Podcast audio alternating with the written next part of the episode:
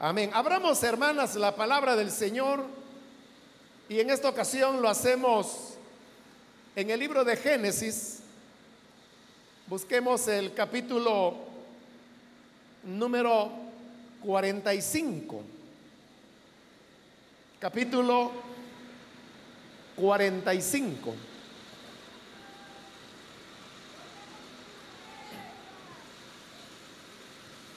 Es el primer libro de la Biblia,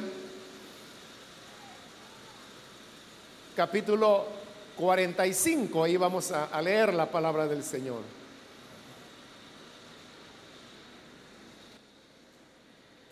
Si lo tiene listo, dice el libro de Génesis, capítulo 45, del versículo 4 al 8. Entonces dijo José a sus hermanos, acercaos ahora a mí. Y ellos se acercaron. Y él dijo, yo soy José, vuestro hermano, el que vendisteis para Egipto. Ahora pues no os entristezcáis, ni os pese de haberme vendido acá, porque para preservación de vida me envió Dios delante de vosotros, pues ya ha habido dos años de hambre en medio de la tierra y aún quedan cinco años en los cuales ni habrá arada ni ciega.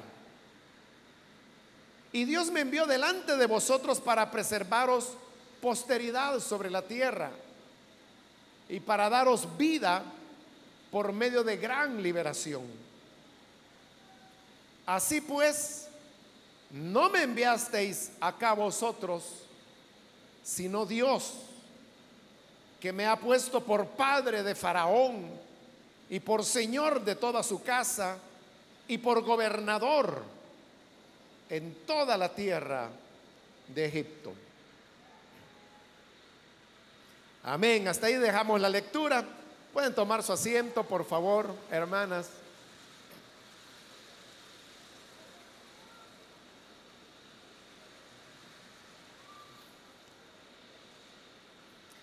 Usted sabe que el lema del evento de este año es el perdón es posible.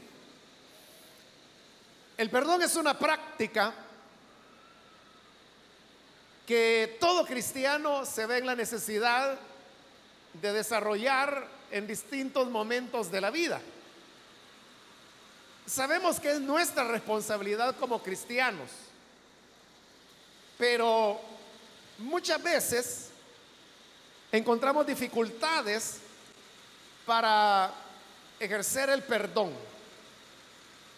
Una de las razones por las cuales se nos dificulta perdonar es porque tenemos ideas equivocadas acerca de lo que es el perdón.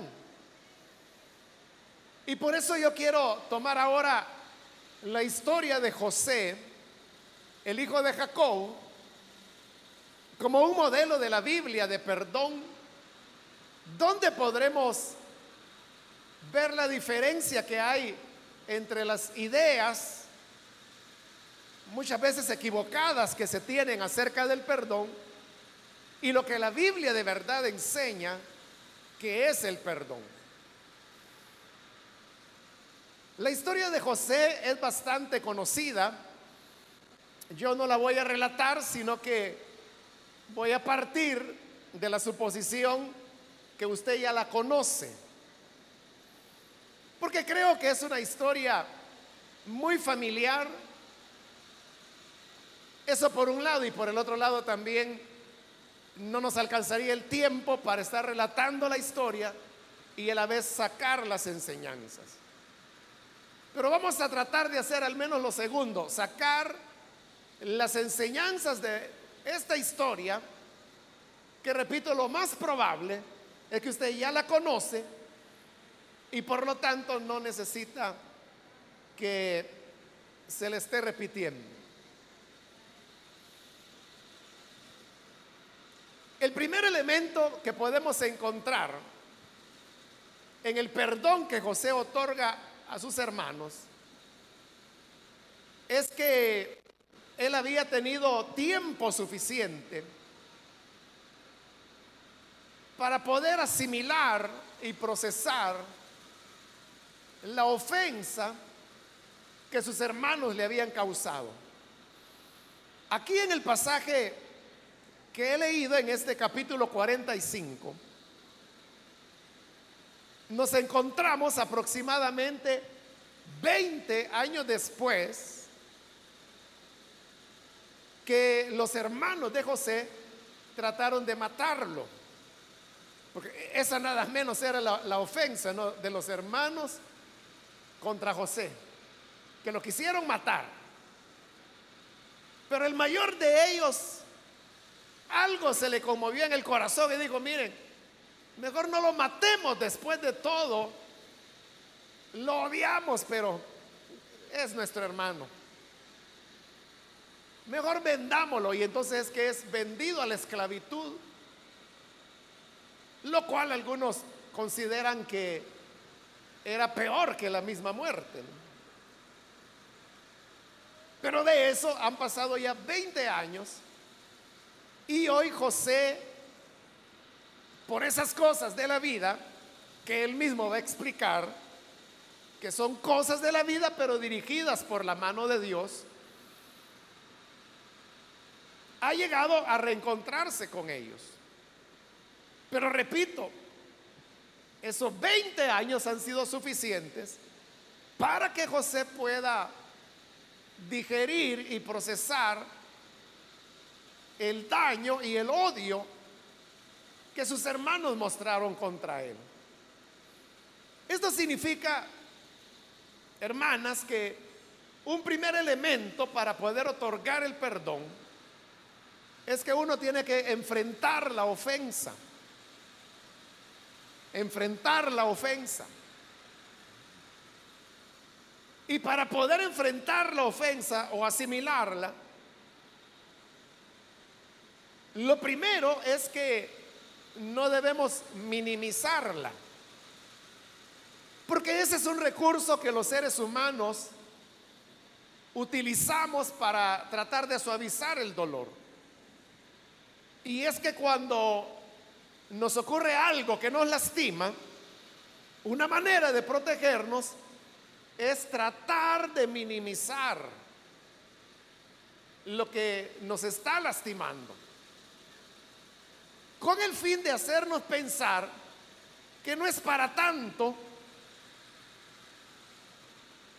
Pero si yo tengo el pensamiento que la ofensa que me han hecho no es para tanto, entonces realmente no estoy enfrentando la ofensa, sino que más bien estoy tratando de evadirla.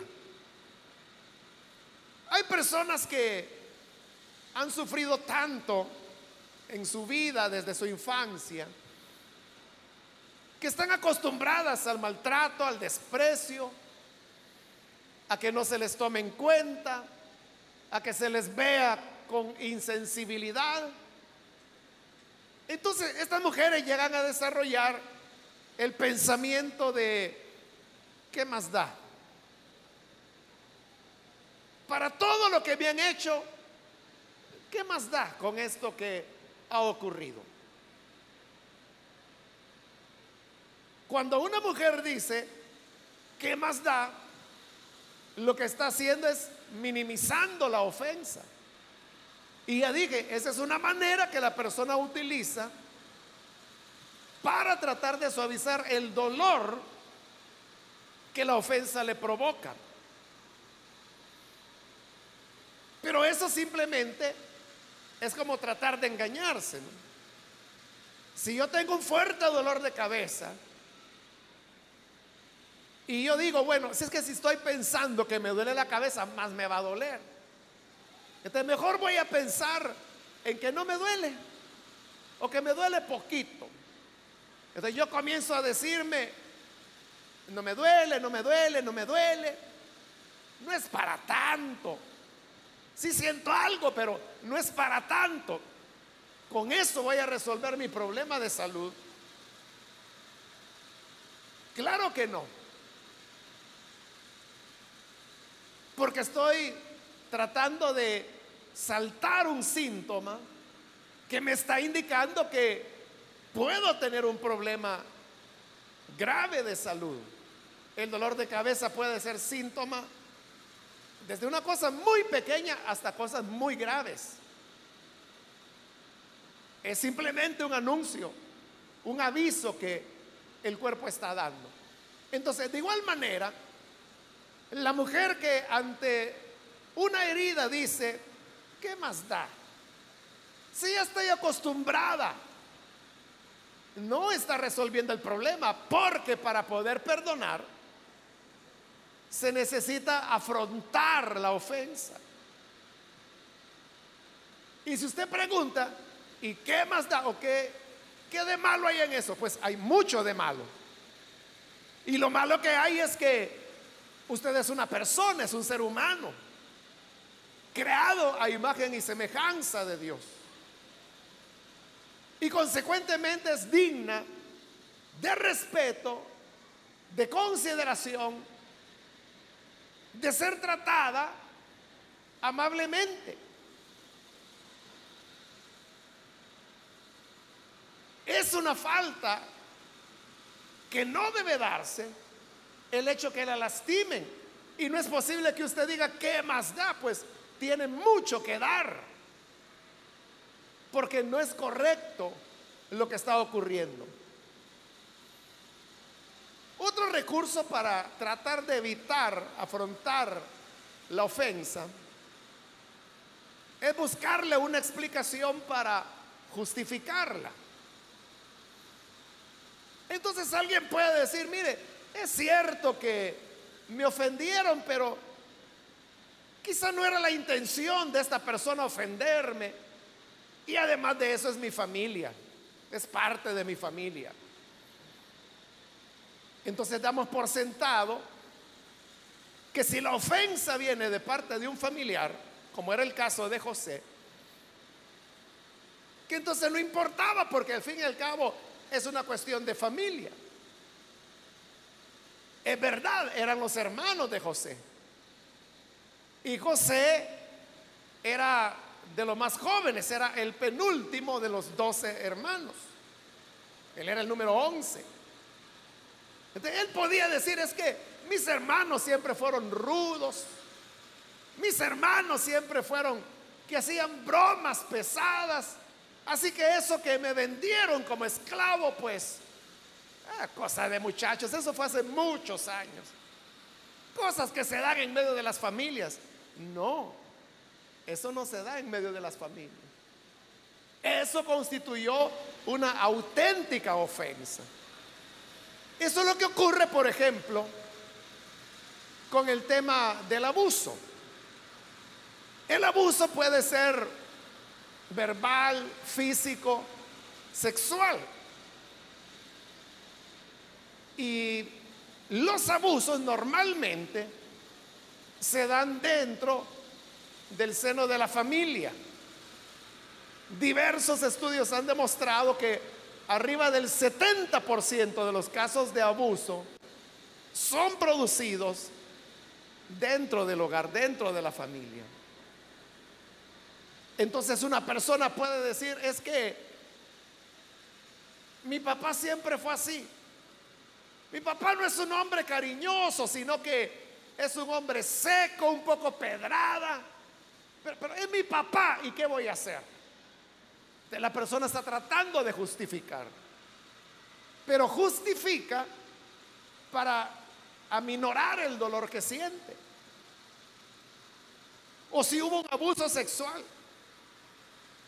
Entonces dice, sí, yo recuerdo que mi abuelo me manoseaba, o recuerdo que mi tío abusó de mí o mi primo. Pero yo estaba pequeña, era una niña. Y además es la familia. Las personas quieren ver el tema de la familia como una manera de aminorar la ofensa. Pero desde el punto de vista penal es todo lo contrario. Si usted va al código penal, verá que cuando el abuso, sea verbal, sea físico, sea sexual, viene de parte de un familiar, eso no es un atenuante. Al contrario, es un agravante. Y recibe una pena mayor cuando es un familiar el que provoca algún tipo de abuso en una niña, en una menor de edad o aunque sea mayor de edad. Porque al ser familiar, por ser familiar se le ha asignado el cuidado de la persona, sobre todo si es menor. Pero en lugar de cuidarla, le está maltratando. Además existe el elemento que se llama prevalencia y es de que por ser familiar y ser mayor, eso le da prevalencia, es decir, prevalece sobre la víctima, que normalmente es una menor. eso es un agravante. Entonces, lo que usted quiere utilizar como elemento para justificar, es que es cierto, él lo hacía, pero era mi tío, peor.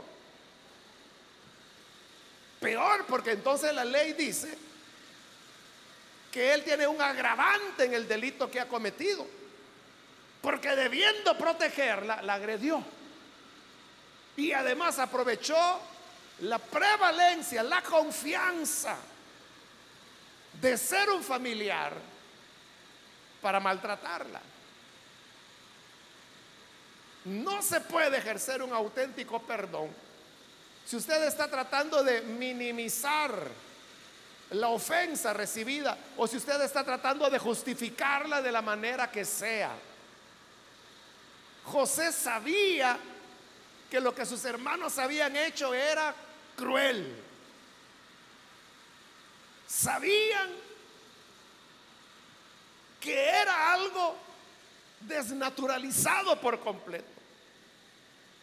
Nadie hace eso con un familiar, sobre todo tratándose del hermano menor, a quien deberían haber protegido y por el contrario trataron de matarlo. Entonces, para poder perdonar, usted tiene que hacerle frente a la ofensa y verla como lo que realmente es. Otra lección que podemos aprender de la manera como José perdonó es que el perdón no se da sin que éste sea solicitado. Por eso en la historia de José, si uno no tiene cuidado en leer la historia, uno puede tener la idea que José lo que estaba haciendo era vengándose de sus hermanos. Porque como han pasado 20 años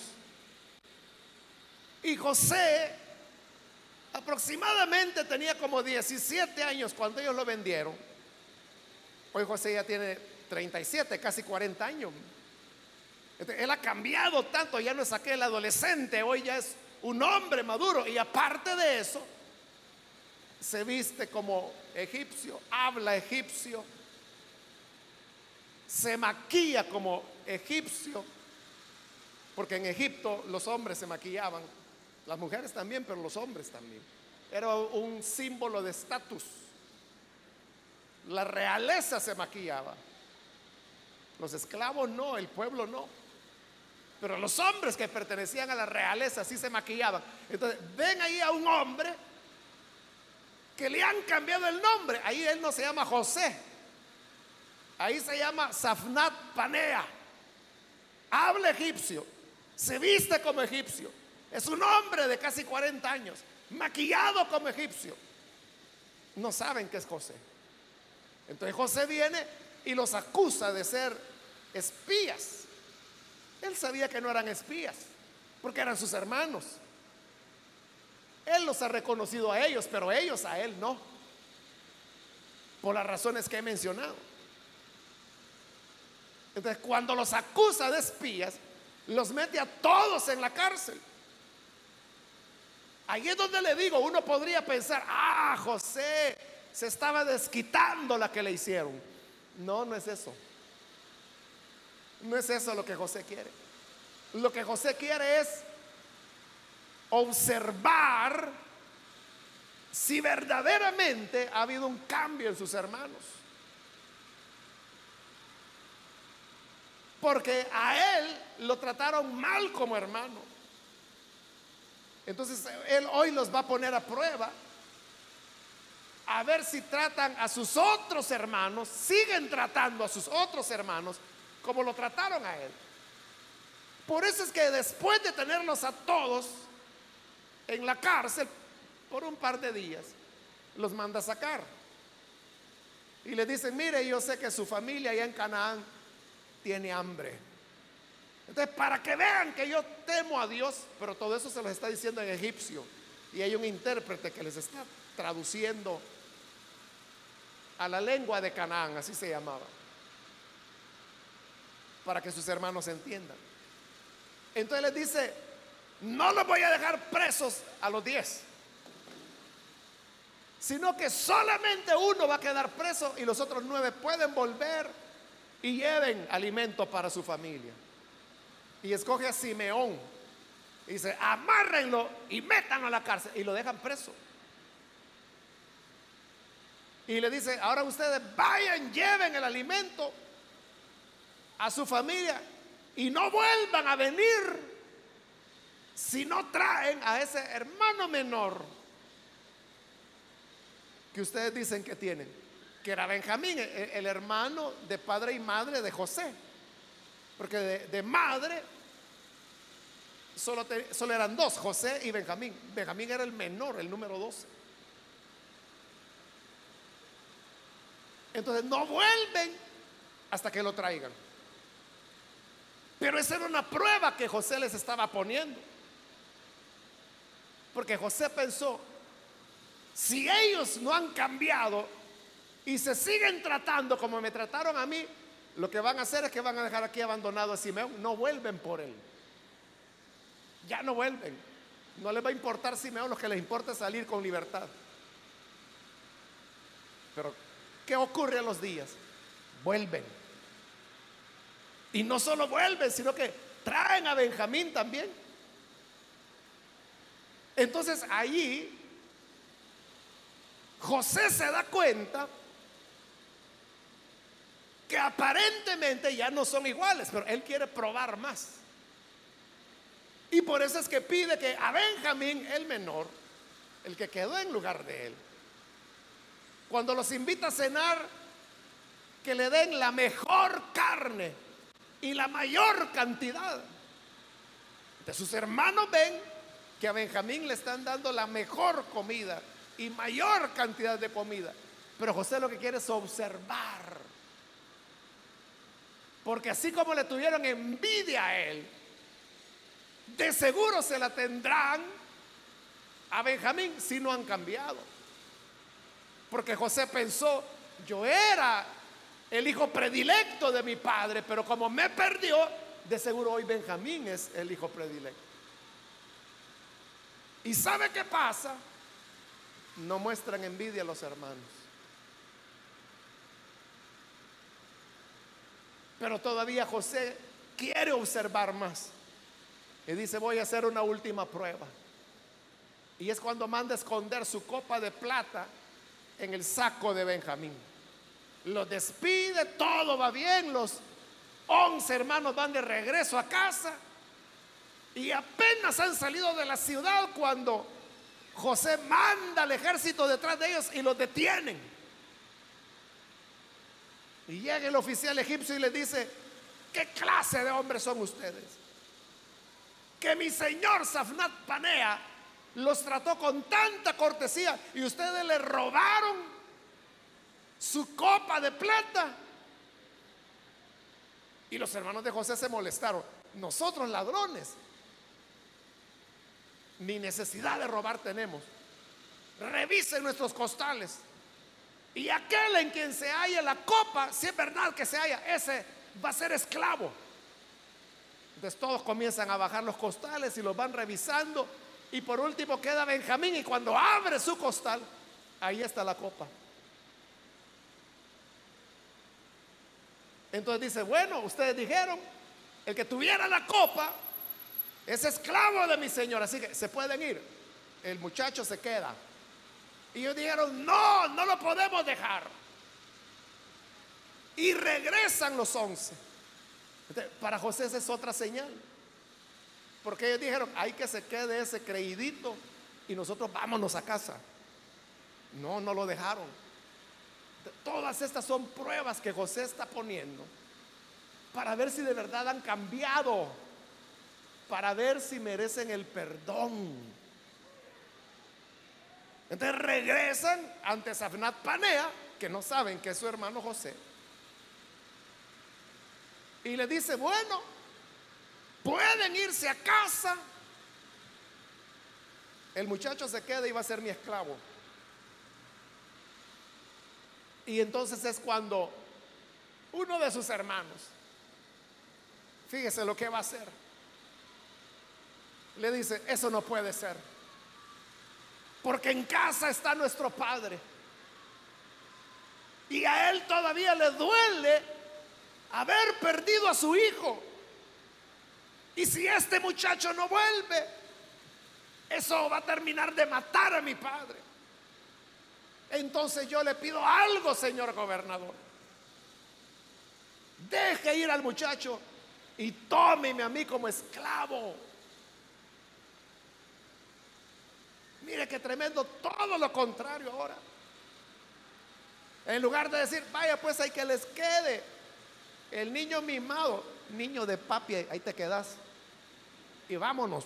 No, está diciendo, no, no puede quedarse mejor, yo me quedo y que él quede libre. Ahí es donde José se da cuenta que de verdad ellos han cambiado y es donde él ya no puede resistir el llanto y se pone a llorar.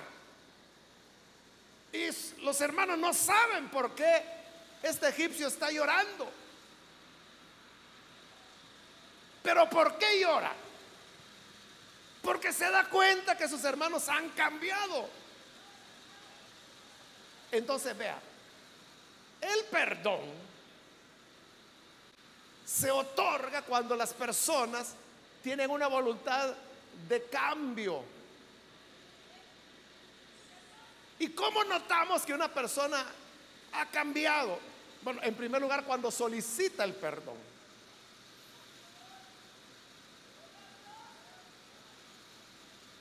El Señor Jesús dijo, si tu hermano viene a ti pidiéndote, perdóname, perdónale.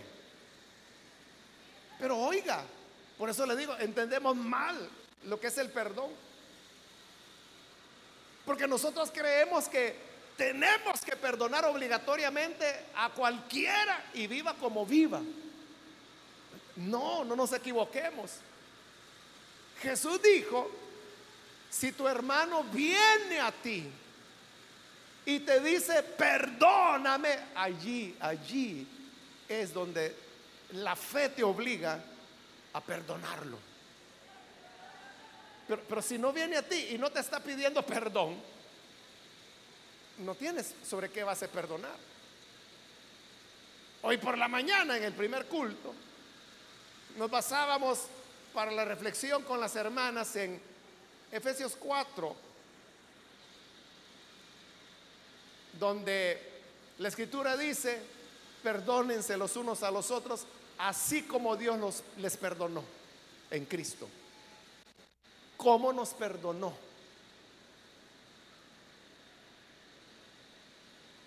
Cuando una persona quiere el perdón de Dios, ¿qué tiene que hacer? ¿Qué tiene que hacer una persona que quiere el perdón de Dios? Correcto, aquí lo acaba de decir una hermana. Arrepentirse. Eso es lo que tenemos que hacer. Si yo quiero perdón de Dios, entonces yo debo venir delante de Dios y decirme, Señor, me duele haber pecado contra ti. Me duele haberte ignorado toda mi vida, pero hoy me arrepiento, perdóname. Ahí es cuando Cristo nos perdona.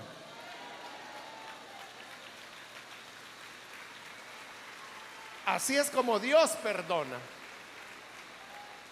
Dios perdona en respuesta al arrepentimiento. ¿Por qué le digo esto? Porque hay personas que andan regalando perdón no solicitado. Quizá el esposo fue infiel, que es muy común, ¿verdad? Entonces viene la hermana y dice, pero yo ya lo perdoné con más frecuencia de la que se puede imaginar. Hay hermanas que me dicen eso. Fíjese que mi esposo se metió con otra mujer, pero yo ya lo perdoné.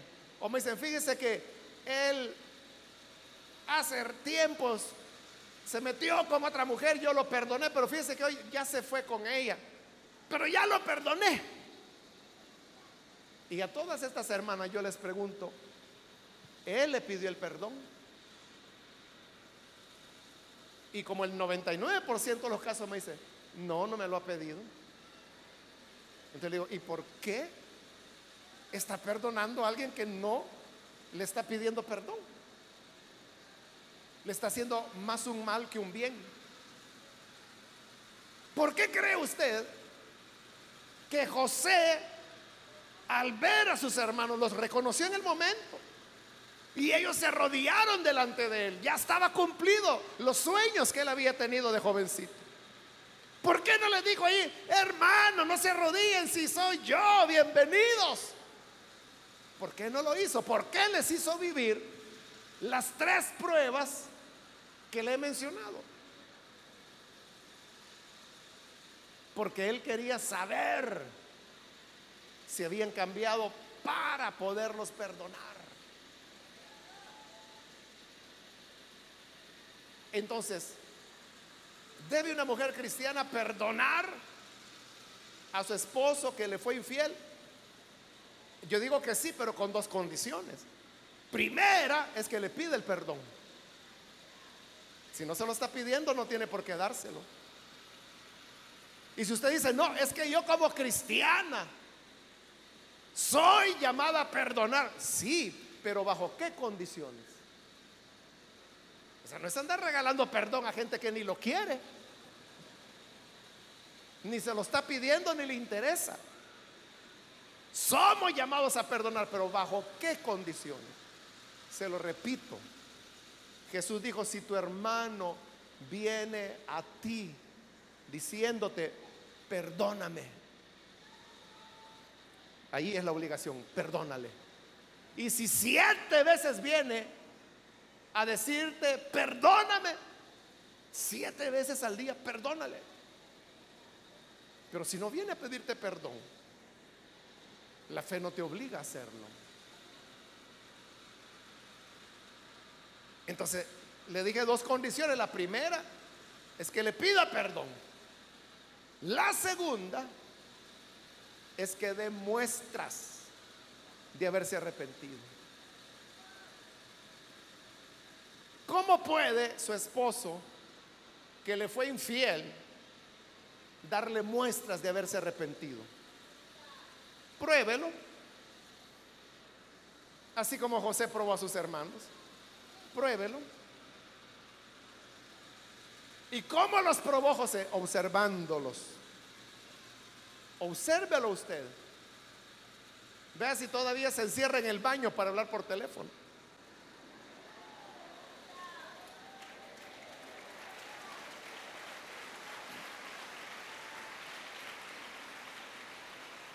Por algo aplaude, ¿verdad? Usted sabrá por qué aplaude. Observe cómo es su relación con algunas personas. Observe si responde a las llamadas delante de usted. O si dice, ah, número equivocado. Y sigue sonando y sonando y sonando y sonando y sonando. Bueno, le podría dar más ideas, pero usted como mujer tiene un don de Dios. Que la huele en el aire, la cacha en el aire. Mejor usted me explica cómo hace, ¿verdad?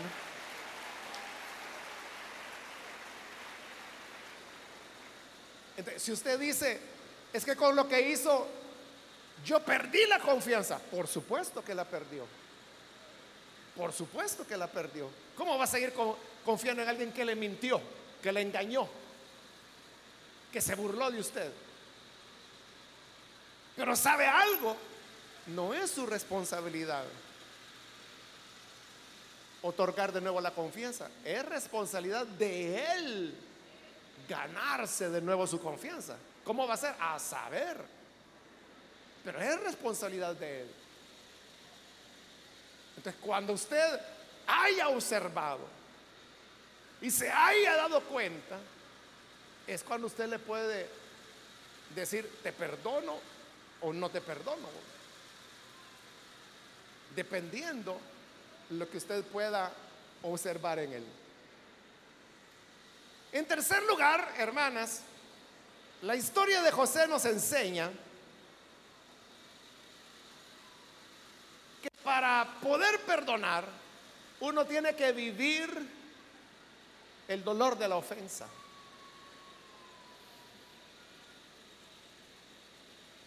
Cuando algo nos daña en la vida, nosotros tenemos diversas etapas, ¿no? Hay una primera etapa que es cuando la ofensa ocurre. Esa es como una etapa de shock. Entonces cuando uno vive esa etapa, a veces uno está como anestesiado. No siente mucho el dolor. Pero será diferente dentro de un mes. Y dentro de seis meses usted entrará a otra etapa de dolor. Dentro de un año usted estará en otra etapa de dolor porque usted está asimilando lo que ocurrió. Por ejemplo, si fue un abuso sexual, su etapa de shock fue cuando usted tenía 8 o 10 o 11 años, no sé. Pero eso fue una cosa. Pero cuando usted llegó a la adolescencia, entra en otra dimensión de la vida y la dimensión del dolor es diferente. Pero luego cuando se llega a los 18 años, ya la etapa de dolor es diferente. Y cuando se llega a los 25, que ya las amigas de escuela, de universidad, se comienzan a casar. Y usted no puede porque tiene aquella herida, entra en otro nivel de dolor. Y así sucesivamente. ¿Qué quiero decirle con esto? Que hay muchas personas que se apresuran demasiado a perdonar. ¿Y sabe por qué quieren perdonar rápido? Porque creen que de esa manera van a sanar el dolor.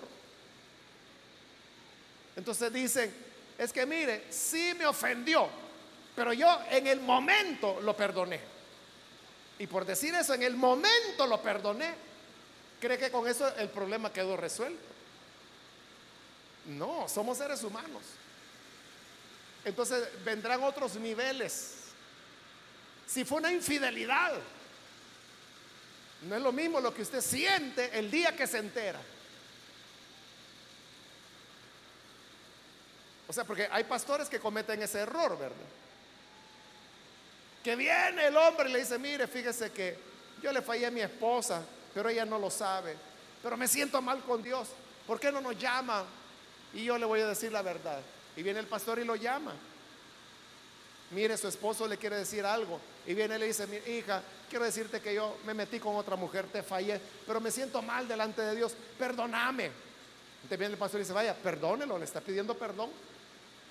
Y ni modo, la ponen contra la espada y la pared, ¿verdad?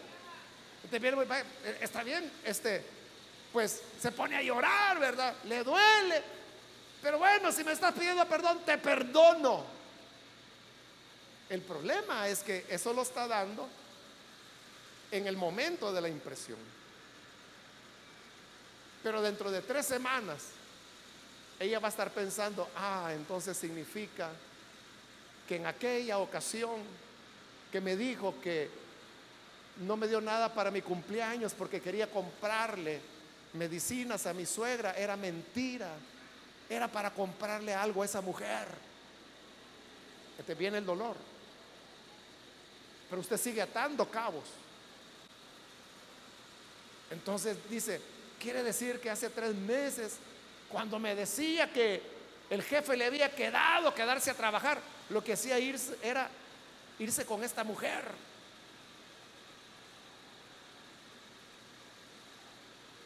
Y yo me levantaba de madrugada todavía a servirle la cena. ¡Qué sinvergüenza! Dolor. Pero como ya perdonó, o la obligaron a perdonar, ¿cómo maneja ahora usted este dolor?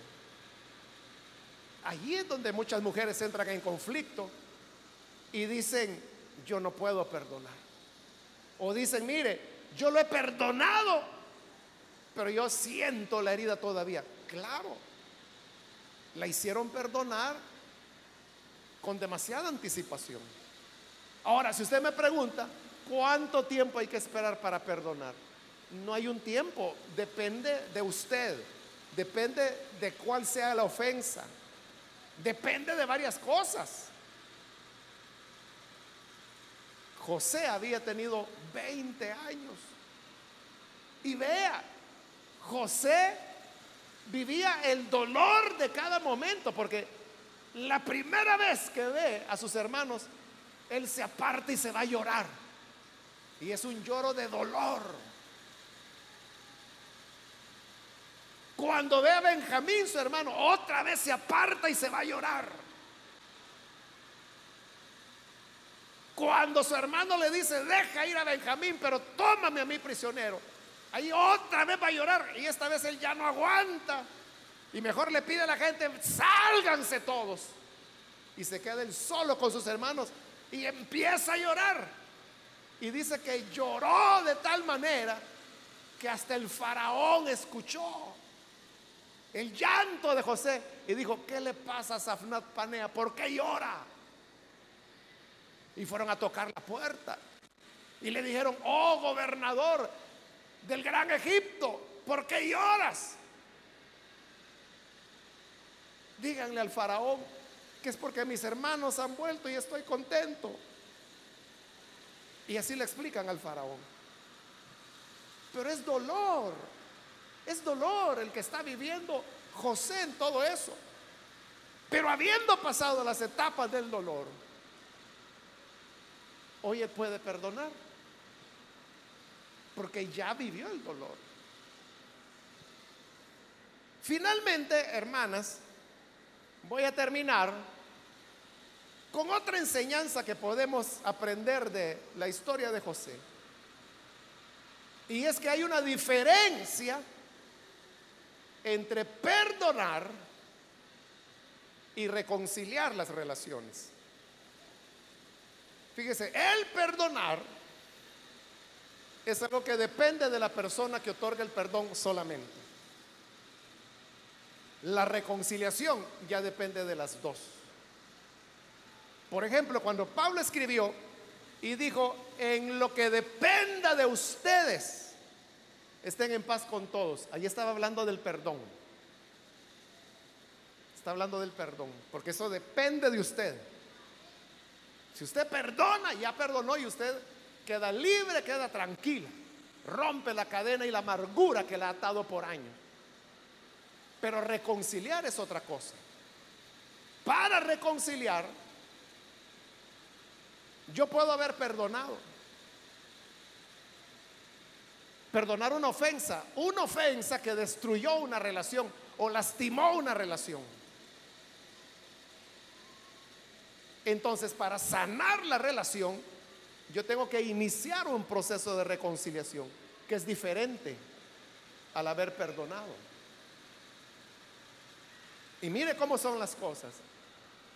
El perdón, siempre que se lo soliciten, es un deber cristiano darlo. si se lo solicitan. Ahora, reconciliar la relación, a veces hay que hacerlo y a veces no es saludable hacerlo. A veces no es saludable hacerlo. Le pongo un ejemplo de cuándo sí es bueno. Volvamos al tema de la infidelidad. Su esposo se arrepiente, le pide perdón, le da evidencias que hoy sí no está jugando, que va en serio. Bien, usted lo perdona. Pero ahí hay una relación que se ha roto. Yo le dije, hubo una pérdida de confianza. Y es asunto de él ganarse de nuevo su confianza. ¿Cómo se va a ganar su confianza? Pues él tendrá que mostrar gestos que le hagan a usted confiar. El hecho que usted lo vea a él muy entregado, sirviendo al Señor, para usted es un elemento que le da confianza, porque dice, yo lo veo que hoy es más creyente que antes. Pero si ni llega a la iglesia, más desconfianza le da a usted. Entonces, como es su esposo y usted le ha perdonado, esa relación hay que sanarla. hay que reconciliar la relación. Ahí tiene un ejemplo de que aparte de haber perdonado, lo cual se da en un momento, hay que reconciliar, pero el reconciliar es un proceso. Ahora le voy a poner un ejemplo de donde no se puede reconciliar o no es saludable reconciliar. En el caso del abuso sexual o del incesto, ¿no? Alguien abusó de usted, pero esa persona se arrepiente y le dice, perdóname, yo sé que hice mal, yo estaba loco, perdón. Entonces usted viene y le perdona. Pero es saludable que usted restablezca una relación con la persona que la violó. Y puede ser el abuelo, puede ser el papá, puede ser el padrastro. ¿O no es más saludable para los dos mantener una distancia? Usted ya le perdonó, usted ya no siente nada, pero es más saludable mantener la distancia por el tipo de ofensa. Entonces usted puede ver, son dos cosas diferentes. Lo uno no obliga a lo otro.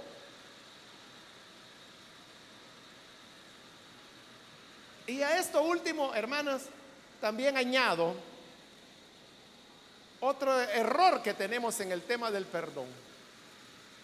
Y es pensar que perdonar significa olvidar lo que ocurrió.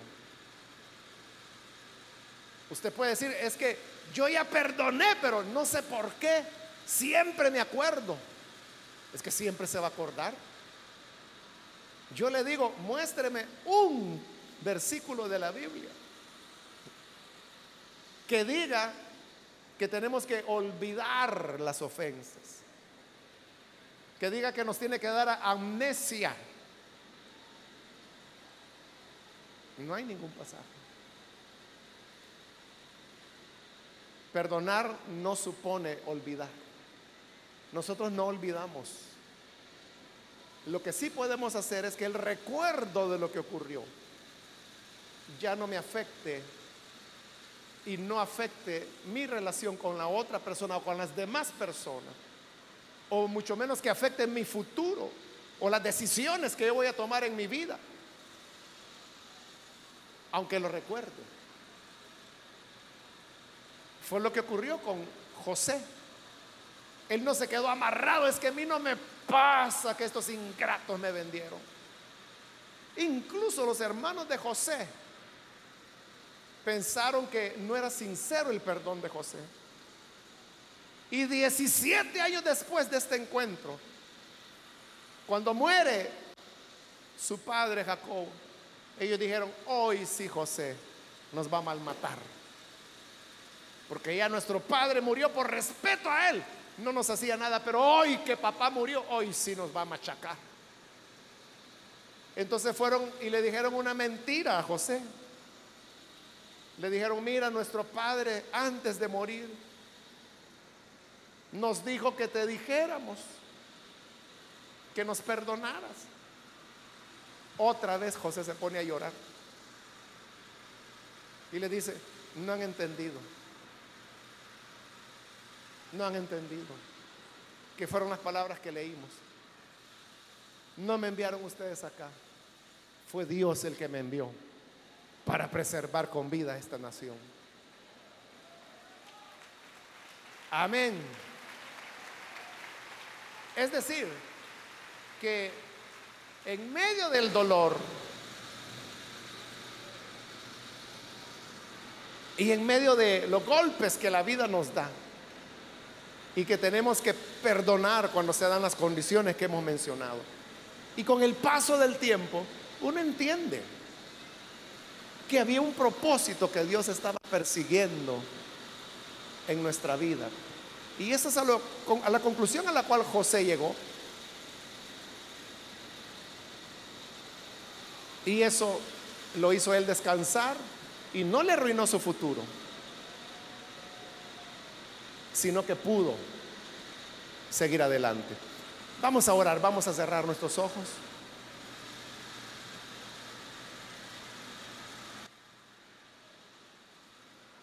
Yo quiero hacer una invitación antes de orar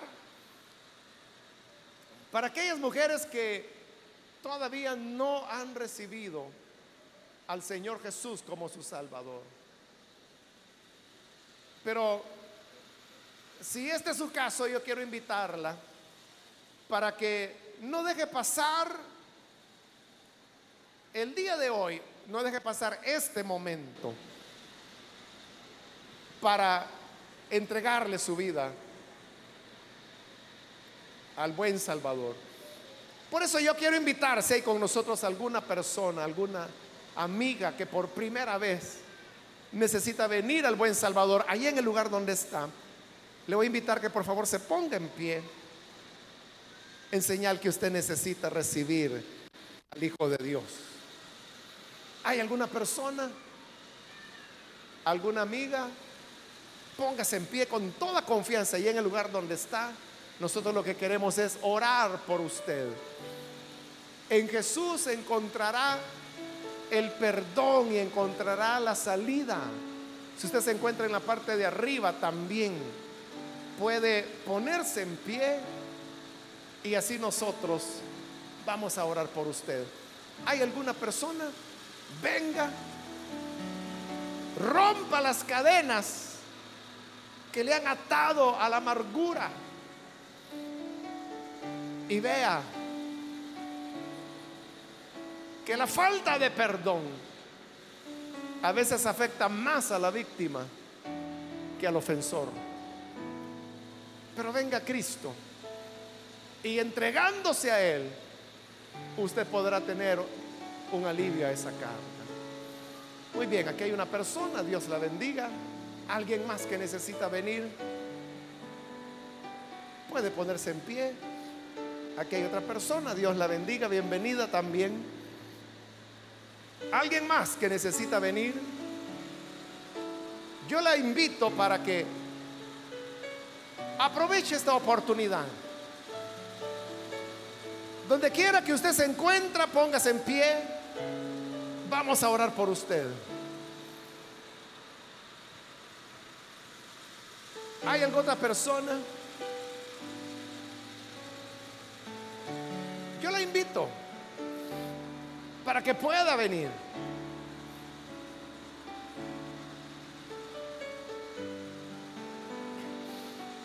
Venga que hoy el Señor le llama para darle descanso. Póngase en pie, si está en la parte de arriba, con toda confianza, o si está aquí en la parte de abajo, de igual manera, póngase en pie, allí donde está. Queremos orar por usted. No importa cuánto tiempo haya pasado, la sangre de Cristo tiene poder para romper las cadenas. Muy bien, aquí hay una persona, Dios la bendiga, bienvenida. De este lado hay alguien más que viene, Dios la bendiga, bienvenida. Alguien más que necesita pasar. venga. La animo para que no desaproveche la oportunidad. ¿Hay alguna otra persona? Quiero invitar si hay también hermanas que se han alejado del Señor. Quizá usted permitió que la amargura o, el deseo de venganza llenara su corazón. Pero necesita hoy reconciliarse. Puede pasar. Muy bien, aquí hay una persona, Dios la bendiga. Aquí en medio hay otra jovencita, Dios la bendiga. Aquí hay alguien más que pasa, Dios la bendiga, bienvenida. Alguien más que necesita venir. El perdón es posible. José pudo perdonar. Y las enseñanzas las hemos mencionado. Muy bien, aquí hay otra persona. Dios la bendiga. De este lado hay alguien más. Dios la bendiga. Bienvenida. Acá hay otra persona más. Dios la bendiga. De este lado hay otra persona más. Dios la bendiga también. Alguien más puede ponerse en pie. Si está en la parte de arriba, póngase en pie. Y venga, vamos a orar. Hoy es su momento. Hay perdón y reconciliación para Dios. Muy bien, aquí hay una niña. Dios la bendiga. Bienvenida. ¿Alguien más? Puede ponerse en pie. Acérquese. Queremos orar. Muy bien, aquí hay una joven. Dios la bendiga. Bienvenida también. ¿Algo otra persona? Le animo para que hoy sea el día de su libertad. Bien, aquí hay una jovencita. Bienvenida también. Y aquí hay otra persona más. Dios la bendiga. Bienvenida. De este lado hay otra persona más. Dios la bendiga. Bienvenida también. Alguien más que necesita pasar. Yo la invito, póngase en pie. Y venga.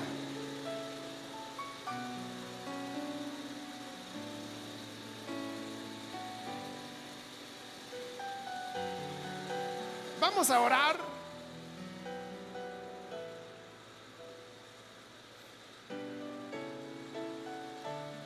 Vamos a orar, pero hago la última invitación. Esta es ya la última llamada. Si hay alguien más que necesita venir al Señor por primera vez o necesita reconciliarse, venga hoy, porque esta fue ya la última invitación y vamos a orar en este momento.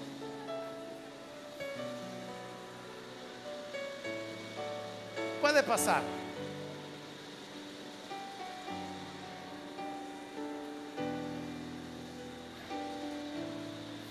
A usted que nos ve por televisión, también le invito para que se sume a las personas que están acá. Ore con nosotros y así el perdón de Dios vendrá a su vida. Padre, te damos las gracias por las personas que están aquí al frente y también gracias por aquellas que escuchan a través de radio o televisión te rogamos que puedas cambiarles, transformarles, hacerles una nueva criatura. Perdónales, que tu sangre preciosa perdone sus pecados y puedan tener así libertad, vida, de manera que te sirvan con fidelidad. Les ponemos en tus manos que sean fieles servidoras todos los días de su vida. Y también te ruego por cada uno de los que nos encontramos acá, para que nos ayudes y llevemos a la práctica las enseñanzas que hoy hemos escuchado.